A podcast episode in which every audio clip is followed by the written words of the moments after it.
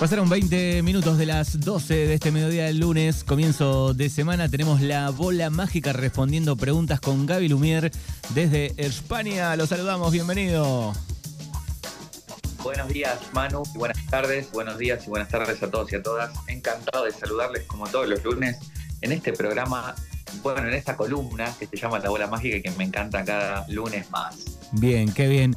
Bueno, estamos adelantando solamente 10 minutos la, columna. Eh, después vamos a ver si llegamos a, dialogar con nuestro periodista deportivo, que estaba un poco complicado con los viajes llegando a Buenos Aires. Juan está siempre en Buenos Aires y pensaba llegar una hora y bueno, un poquito de retraso, así que por eso cambiamos los, las columnas. Bueno, como está sucediendo en esta semana, no sé si estuvieron percibiendo, compañeros y compañeras, los cambios de planes ahí este, un poco la influencia de Plutón, un poco la influencia de Neptuno, hay que tratar de estar lo más flexible posible porque se vienen muchísimos cambios de planes entre la semana que pasada que ya venían cambiando los horarios y esta semana, así que con flexibilidad y con tranquilidad porque sabemos que todo se puede acomodar. Hay que tener este como planificado un poco eso que puede este, retrasarse, atrasarse eh, o este, no salir como lo pensado cambio de días, viste, te cambian la fecha para otra fecha, entonces hay que tener como, como tranquilidad con eso, flexibilidad, porque si no se sufre, viste, y hay cuestiones que no dependen de nosotros. Eh, a mí me está pasando, por ejemplo, particularmente que me están cambiando las fechas de las clases particulares, que tenemos horarios acordados. Hoy, por ejemplo, se cambió el horario, por ejemplo, de, la columna. ¿Eh? Em, eh, habíamos programado una serie de, viajes para, para, junio entre laborales y, algunos eh, viajes de exploración y tampoco sé si van a salir porque de pronto se, se superpusieron con otras fechas que estábamos esperando que se anunciaran y encajan justo con la fecha de los viajes, entonces conforme se vaya desarrollando el mes de junio vamos a, ir planeándolo, así que con la mayor flexibilidad que se pueda. Bien, ¿hasta cuándo puede durar esta turbulencia? Yo la voy a notar, este, o por lo menos lo que estuve estudiando, un poco más fuerte en, junio, ¿no? Se va a ir disolviendo conforme vayamos avanzando sobre junio. Hasta el 19 de junio, no es una turbulencia, es más que nada eso como el cambio de, digamos, cambio de, perspectivas y de planes. Si nos ponemos rígidos ante eso, viste que se sufre. No digo que bajar los brazos y, como resignarse a lo que viene sucediendo, sino tratar de negociar lo que se puede negociar, tratar de controlar lo que se puede controlar y lo que no, aceptarlo con buen humor. Bueno, muy bien. Recuerden que siempre durante la semana eh, o todos los lunes pueden dejar la pregunta para la bola mágica en el 2923 41 3880 o en las redes de Gaby Lumier. Bueno, esta vez tengo dos preguntas. Eh, hubo varias que quedaron de la semana anterior y em, yo decidí tomar dos, una que me llegó hoy y otra que me la mandaron ayer. No, perdón, otra que me la mandaron el sábado. Y me pareció curioso porque con la persona que me hizo la pregunta del sábado tuve la oportunidad de hablar un poco y esta pregunta de hoy me hizo conectar con esa pregunta del sábado. Ustedes dirán, ¿qué tendrá que ver? Eh, una pregunta que me pregunta, ¿por qué tengo tos? Y la otra persona me pregunta si Barcelona sigue siendo su lugar. ustedes dicen, ¿cómo pueden llegar a estar unidas estas cosas? Vamos a entender primero, y esto no, no solamente para la persona que me preguntó por qué tiene tos, sino para las personas que pueden estar teniendo tos en este momento, cambio de estación, alergias, frío, calor acá, lluvias, ¿no? Y que pueden estar transitando por alguna cuestión este, gripal que involucre la tos, o personas que tosen por asma, o personas que tosen por tabaquismo, da igual, no importa la tos, no importa, digamos, el origen este, eh, biológico o fisiológico de la tos, sino que vamos a hablar un poco del origen emocional o energético de la tos, para entender otro sistema. Desde la descodificación, por ejemplo, la tos representa un ladrido. ¿no? Es como una manera de ladrar que tenemos, por supuesto de manera inconsciente. Por lo tanto, realmente la tos se la asocia a una manifestación, ¿no? a una expresión que no hicimos no nos expresamos de una manera eh, satisfactoria, no, eh, no, no dijimos lo que teníamos que decir, Y esto se manifiesta de una manera, eso, como un ladrido, como que necesito que alguien escuche y que esté atento a lo que tengo para decir o que alguien vea y reciba mi expresión. Entonces, como no lo hice, tengo tos y ladro. ¿no? Vieron que la tos tiene esto de que es muy difícil disimularla, me, escuchan, sí o sí, me escucha, el que está al lado me escucha, el que está en la otra habitación me escucha, el vecino me escucha. Por, más que, por más que nos pongamos la mano, eh, se escucha. se escucha y se nota, entonces es por eso, una expresión no necesariamente tiene que ver con el decir, a veces simplemente es un gesto, algo que no pudimos hacer, que no expresamos de manera satisfactoria, o algo que no dijimos de manera satisfactoria. Entonces la vida en ese momento en el que aparece la tos, cuando aparece el síntoma, desde la discodificación entendemos que es como eh, una cuestión en fase de resolución, es decir, que esta expresión no expresada, este, esto que dijimos no dicho, ya se está curando, ya se está empujando para que se exprese o para que salga. Pero está bueno para las personas que tienen tos tomar conciencia de qué es aquello que no que no hemos expresado de manera, satisfactoria, que necesitamos que alguien reciba, o que es aquello que no dijimos, que alguien, que queremos que alguien escuche. Y por eso tosemos. Pero también se me vino la metáfora eh, con esta persona que hablábamos sobre la tos, de, cómo habitamos el espacio, cómo habitamos el lugar, porque a esta persona le pasaba que la tos se incrementaba en un espacio en particular no era en todos los momentos ni en todos los ámbitos de la vida, para que ustedes tengan también, para estén atentos cuando se incrementa algo o disminuye algo, eh, en este caso un síntoma.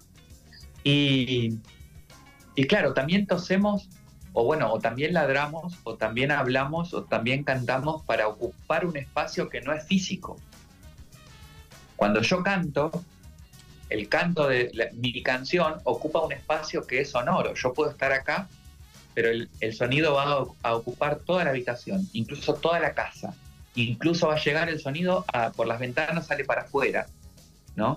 Entonces, el espacio sonoro es mucho más grande que el espacio físico que podemos ocupar. Una persona arriba de un teatro, cuando está eh, estudiando teatro, tiene que trabajar mucho la, la proyección de la voz para que todo el teatro escuche. Entonces el espacio que ocupa el actor no solamente es el espacio físico del escenario, es todo el teatro. Un orador, un político, ya que estamos ahí en, este, elecciones, acá en España fueron las elecciones ayer domingo, las elecciones este, municipales y regionales, este, estamos también en la previa de las elecciones allá en Argentina, ya está viendo todo un movimiento eh, político interesante, ¿no? Y tiene que ver con la voz un orador que se sube, un político que se sube al palco a hablar y este, este, este discurso que ocupa un espacio que va más allá del espacio físico. Entonces a veces tosemos para ocupar espacios que no hemos estado ocupando, ¿no? Para que nos noten, para que nos vean, para que nos escuchen. ¿Mm? La tos, viste, fuerte a veces también por eso, nos despierta. Che, despertate, fíjate, date cuenta de eso. Estás durmiendo, te despierta la tos despierta al otro, al vecino, le molesta al otro también, porque es, che, escúchame lo que tengo para decirte. Entonces, eso podría estar significando la tos. Yo pienso un poco en el espacio sonoro, igual que lo ocupan los pájaros. Viste que vos de pronto no ves a los pájaros que están ahí, pero los estás escuchando y sabes que están ahí porque los estás escuchando. Un pájaro o varios, ¿no? Te levantás a la mañana y sabes que hay un montón de pájaros ahí dando vueltas, no sabes dónde están, pero sabes que están. ¿Mm? Entonces el pájaro también ocupa el lugar eh, que, que, habita no solamente en el espacio físico, sino que habita con su canto, que, habita con su discurso, que habita con su sonido. Y entonces esta persona, ¿no? y ya conectamos con la otra pregunta del día de hoy, que dice, eh, ¿sigue siendo Barcelona mi lugar? Una persona que eligió Barcelona o que nació en Barcelona este, una persona que está ahora mismo residiendo en Barcelona y que no sabe si este, sigue siendo su lugar. Y a mí me gusta hablar del lugar eh, como aquel lugar que nosotros habitamos, no como el lugar en donde residimos. Empezar a pensar el lugar como, como aquello que habito. Es decir, si yo estoy en eh, yendo en colectivo o en coche a una ciudad, el lugar que habito es ese colectivo o ese coche. Lo voy habitando. Mientras voy transitándolo. El, el viaje en tren es mi lugar. Una red social en donde yo expreso, comparto, muestro, comento cosas, es también un, un, lugar que estoy habitando y que estoy ocupando en la internet, en el mundo. Entonces, Barcelona sigue siendo su lugar, sí, mientras ese lugar sea habitado. Mientras ese lugar siga siendo mi espacio de expresión, mi espacio, mi espacio de trabajo, mi espacio de existencia, donde mi existencia se manifiesta. Entonces, cuando nosotros empezamos a entender que cualquier lugar que habitamos, más allá de nuestra residencia, es el lugar en el que estamos expresándonos, empieza a desaparecer la idea de que tenemos que vivir en determinado lugar del mundo para poder considerarlo mi lugar. Entonces yo creo que tenemos que empezar a pensar que nuestro lugar siempre es el lugar que habitamos y el, que, el lugar que, en el que existimos y el lugar en donde nos expresamos. Hay lugares metafóricos, por ejemplo, como el lugar en el clan. ¿Qué lugar en tu familia ocupas? No es una ciudad, no es la habitación de la casa en donde dormís. Es ese lugar en donde uno se expresa, hace, deshace, habla, es escuchado o es ignorado en el árbol familiar. También hay un lugar en la pareja, ¿no? Uno ocupa un lugar en la pareja, uno ocupa un lugar en el grupo de amigos. ¿Qué lugar es el que estoy ocupando en mi grupo de amigos? Y voy a empezar a pensar si ese lugar que ocupo en mi grupo de amigos, en mi trabajo, en mi familia, es el lugar que yo quiero ocupar o es un lugar que me puso la sociedad, el mundo, el inconsciente, automáticamente que ahí, ahí, ¿no? Me, me, me, me trasladaron por trabajo y caí ahí automáticamente.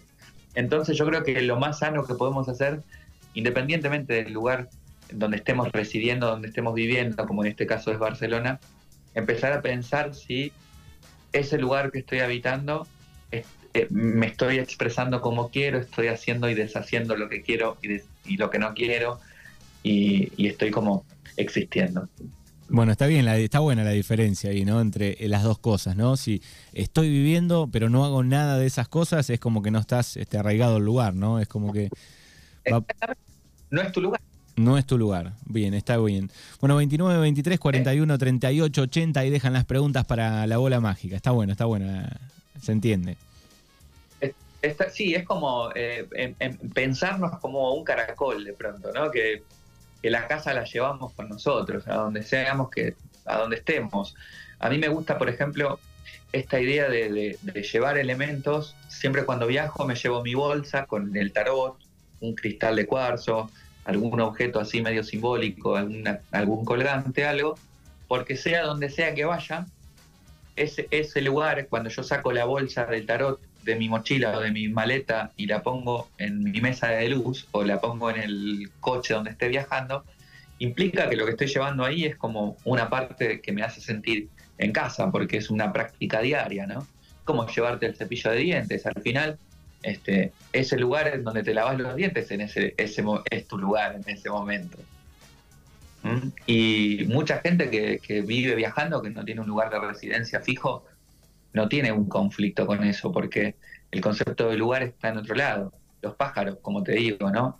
Tienen, emigran, tienen como diferentes lugares eh, en el tiempo. De hecho, esta persona que me preguntó sobre si lugar es, eh, es, Barcelona, puede ser que de pronto haya tenido que emigrar y que de pronto esté teniendo este, este, esta especie de, de pregunta existencial, ¿no?